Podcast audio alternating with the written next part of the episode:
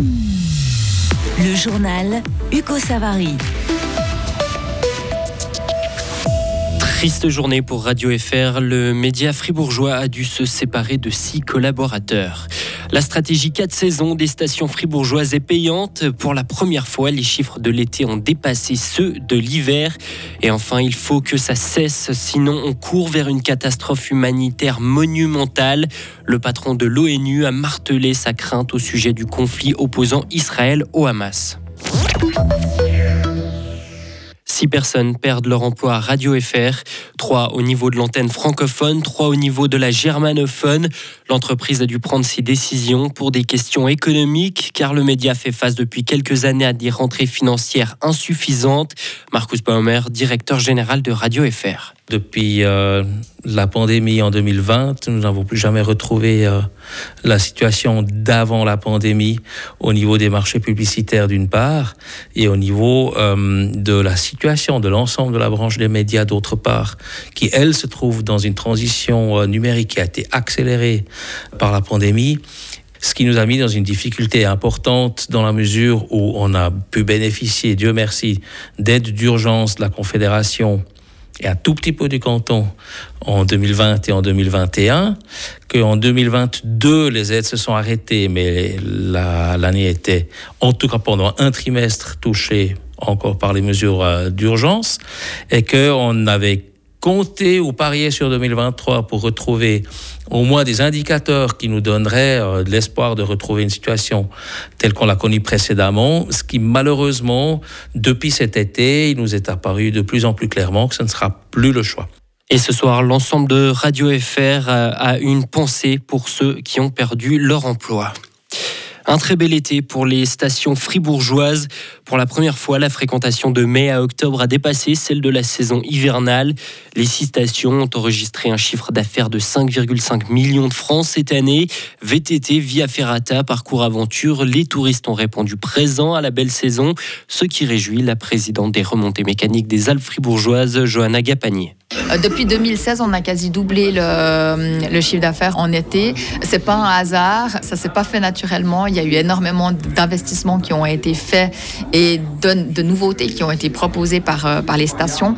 Et on voit que, que ça marche. Ça motive aussi évidemment à, continuer, mais il faut être conscient que c'est pas simplement un changement d'habitude, c'est aussi beaucoup de travail qu'il y a là derrière.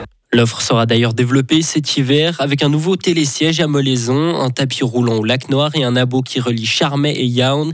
Les explications de Claude Gendre, directeur de Télé Charmey. Cette offre, elle est, elle est, assez simple. En fait, en rajoutant 5 francs sur sa carte journalière, on a accès aux deux domaines.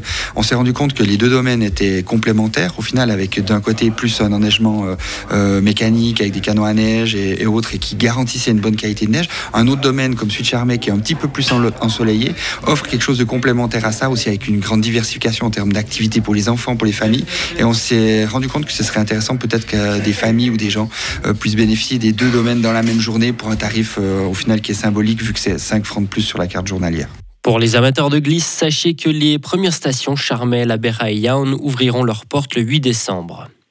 La loi sur les épidémies a permis d'affronter la pandémie de coronavirus, mais certains éléments nécessitent des ajustements. Le Conseil fédéral a mis en consultation une révision partielle jusqu'à la fin mars de cette loi. Cette révision doit notamment améliorer l'implication des cantons et du Parlement.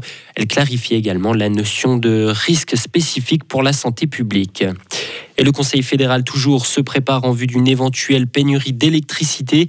Il a approuvé des mesures visant l'exploitation de centrales de réserve et de groupes électrogènes de secours, ainsi que l'augmentation temporaire de la tension sur certaines lignes.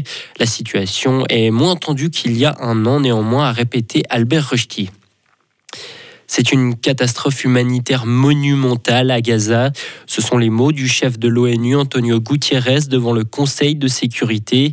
Malgré la lueur d'espoir apportée par la trêve entre Israël et le Hamas, les habitants de la bande de Gaza vivent un enfer, a-t-il dénoncé aujourd'hui. Il a réclamé un véritable cessez-le-feu humanitaire.